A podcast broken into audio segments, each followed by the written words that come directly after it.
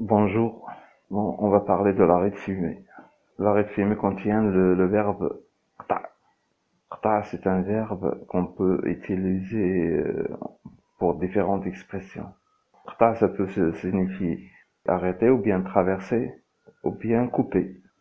Par exemple, qta al ou bien d'autres euh, régions du Maroc, ils disent qta al On peut dire euh, qta al par exemple, c'est-à-dire traverser la route. Pour la conjugaison, par exemple, euh, on peut utiliser d'autres expressions. Radda, par exemple, dans le futur, radda c'est-à-dire euh, demain.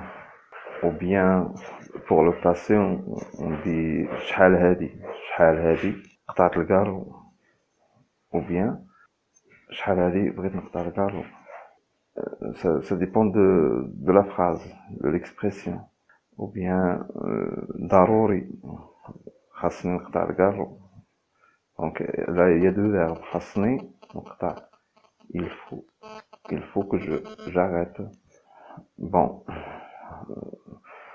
Euh, je pense que ça s'est fait pour pour aujourd'hui.